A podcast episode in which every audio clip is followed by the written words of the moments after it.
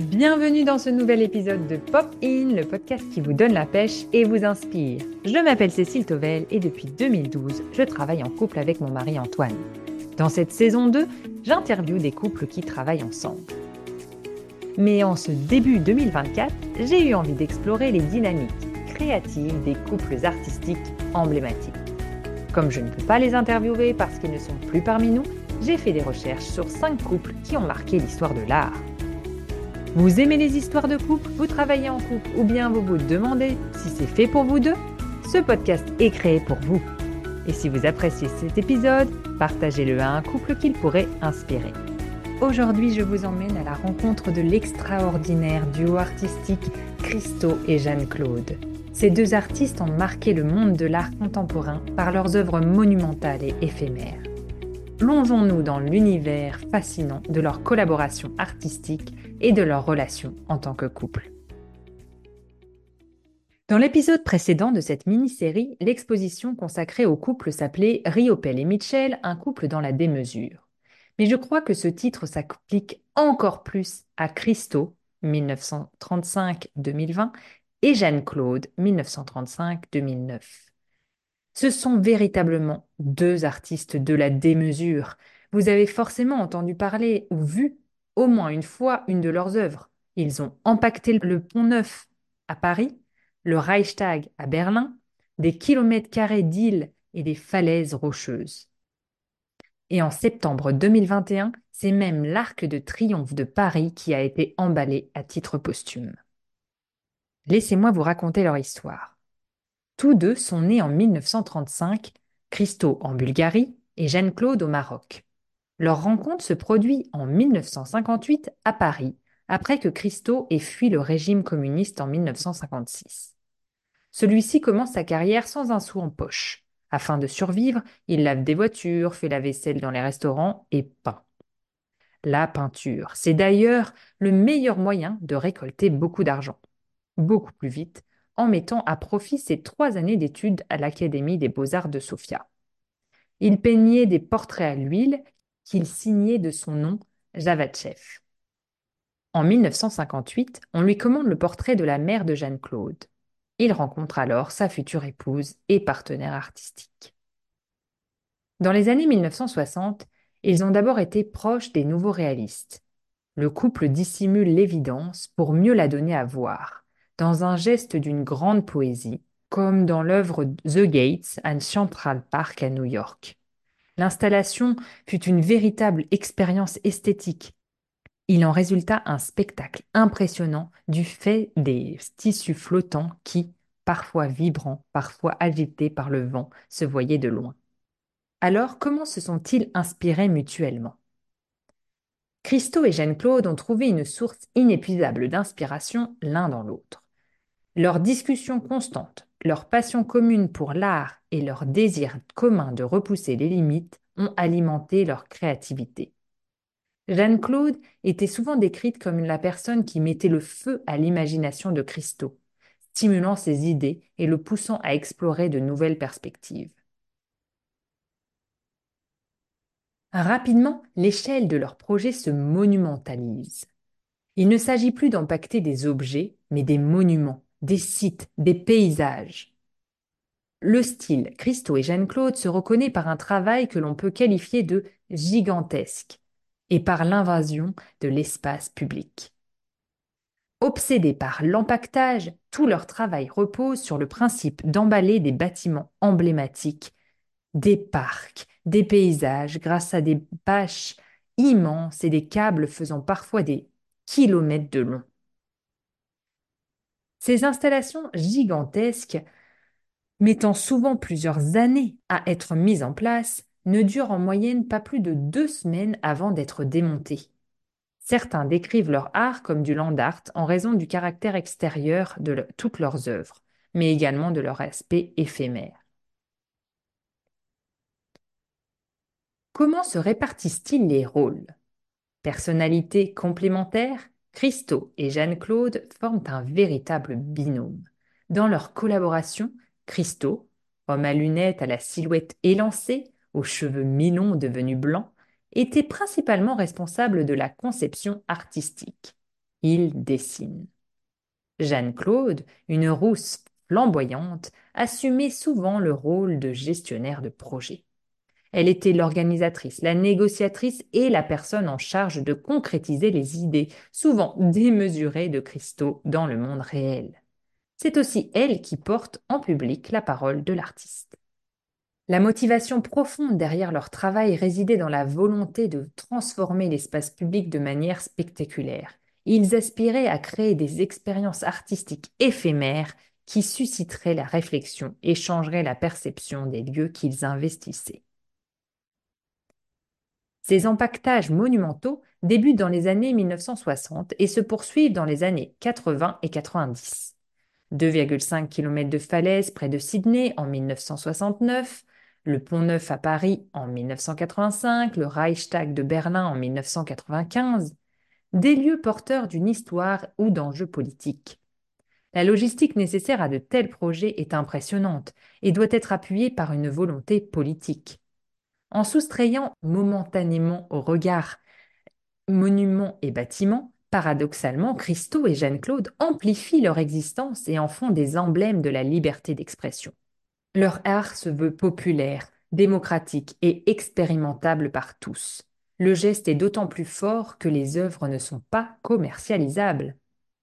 Ce que je trouve incroyable, c'est que les deux artistes ont toujours financé eux-mêmes leurs projets monumentaux, et paradoxalement éphémères, en vendant les dessins préparatoires réalisés par Christo. Il fallait à peu près une dizaine d'années à chacun des projets du couple pour voir le jour. D'ailleurs, beaucoup de ces projets n'ont jamais vu le jour. Alors, quelle est leur œuvre d'art la plus connue? Christo et Jeanne-Claude travaillaient exclusivement en tandem, ne concevant et ne réalisant que des projets communs. Je vous ai déjà parlé de leur œuvre la plus célèbre selon moi qui reste probablement The Gates à Central Park, cette installation composée de milliers de portiques orange illuminés. Et de mon côté, j'ai découvert l'œuvre de Christo et Jeanne-Claude avec le Pont Neuf empaqueté à Paris, un projet qui a duré donc dix ans de 1975 à 1985. Le travail sur l'empaquetage du Pont Neuf a donc débuté en 1975 Christo montre ici son attachement à cette ville qui l'a accueilli et où il rencontrera Jeanne-Claude. Ce fut une prouesse, tant sur le plan technique qu'administratif. Bien qu'elle fût discutée, l'œuvre devient rapidement le centre d'une large attention médiatique. En 1985, le pont neuf fut enveloppé d'une toile reprenant la couleur de la pierre, légèrement jaune, retenue par des cordes et des chaînes d'acier. Cette intervention permit aux Parisiens de porter un nouveau regard sur l'un des ponts les plus emblématiques de Paris.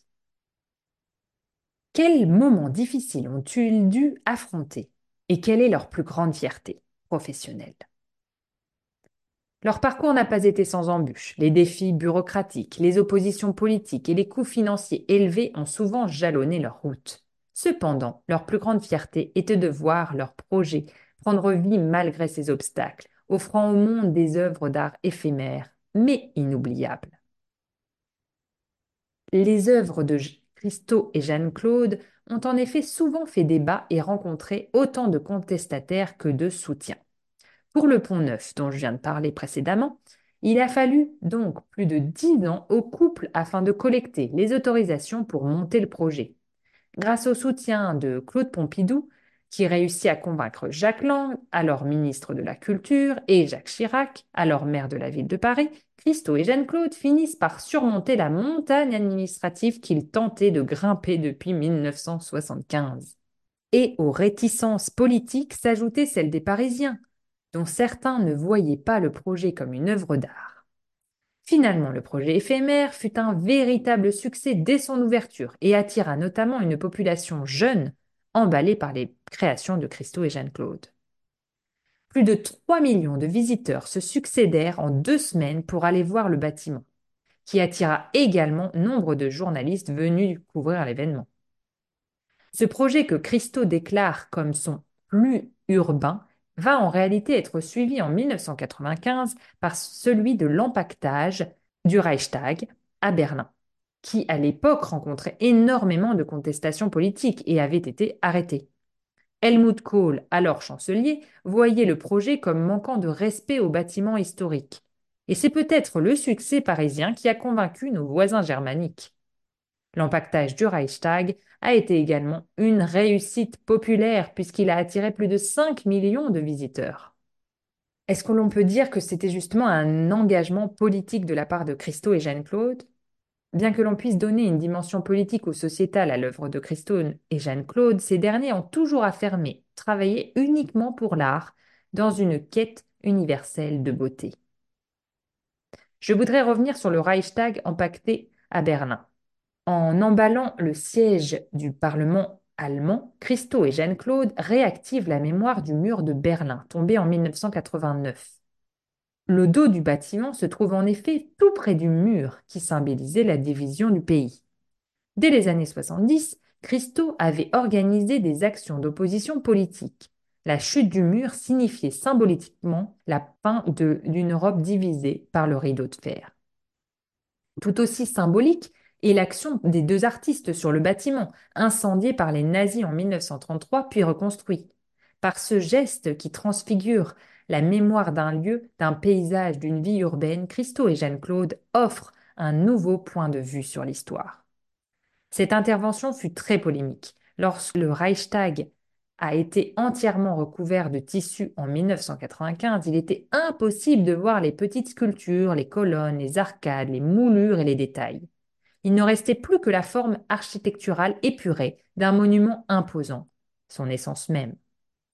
L'empaquetage modifie aussi le rapport à ce que l'on a à la chose emballée et nous permet d'ouvrir les yeux sur ce qui se trouve d'habitude juste sous nos yeux. Il permet un regard nouveau sur les choses. Christo et Jeanne-Claude ont plusieurs fois répété que leurs œuvres n'avaient cependant qu'un but unique, apporter beauté et joie. Quel est leur rapport à l'environnement? En aucun cas, Christo et Jeanne-Claude assimilaient leur création à du land art ou du, de l'art conceptuel. Ils se décrivaient plutôt comme des architectes environnementaux.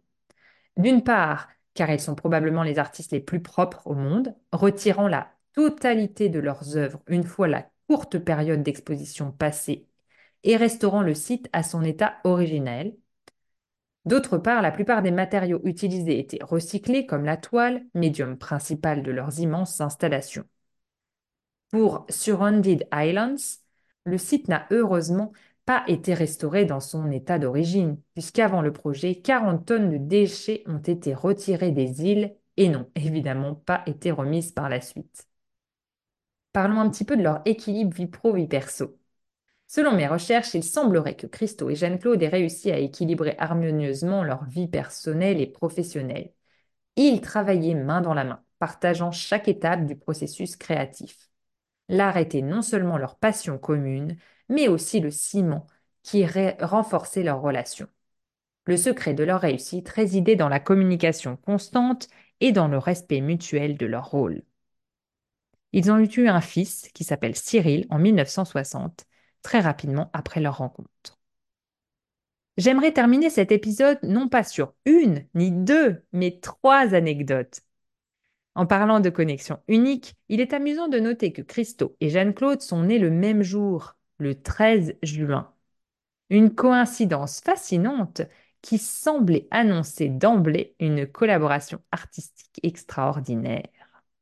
La deuxième anecdote, c'est le Mastaba à Londres en 2018. Dans cette installation éphémère, Christo, devenu veuf en 2009, évoque la forme des édifices funéraires de l'Égypte ancienne mais la polychromie audacieuse, rose, rouge, bleu, évoque l'amour. Christo s'adresse à sa femme disparue. L'artiste nous invite à porter un regard contemporain et poétique sur des thèmes ancestraux, celui de l'amour et de la mort. Et enfin, 2021, malgré le décès de Christo survenu en juin 2020, l'artiste aura réussi à concrétiser l'un de ses rêves les plus chers, emballer l'arc de triomphe. Le projet de 14 millions d'euros a été financé par la vente aux enchères des œuvres et des dessins de Christo et Jeanne-Claude. Vous retrouverez dans la description de cet épisode les liens vers les photos des œuvres. Je vous conseille d'ailleurs de visiter le site christojeanneclaude.net. Les photos y sont magnifiques et c'est le site officiel. Pour la photo de la vignette, elle a été prise par ma marraine Elisabeth et je la remercie énormément. C'est tout pour cet épisode spécial sur le travail en couple de Christo et Jeanne-Claude. Rejoignez-moi bientôt pour explorer d'autres facettes de l'art contemporain et des artistes qui ont laissé une empreinte indélébile sur le monde de l'art. Merci beaucoup de m'avoir écouté. N'oubliez pas de partager cet épisode si il vous a plu et je vous dis à bientôt sur Popin pour les deux derniers épisodes de cette mini-série sur les couples emblématiques de l'art. À bientôt sur Popin!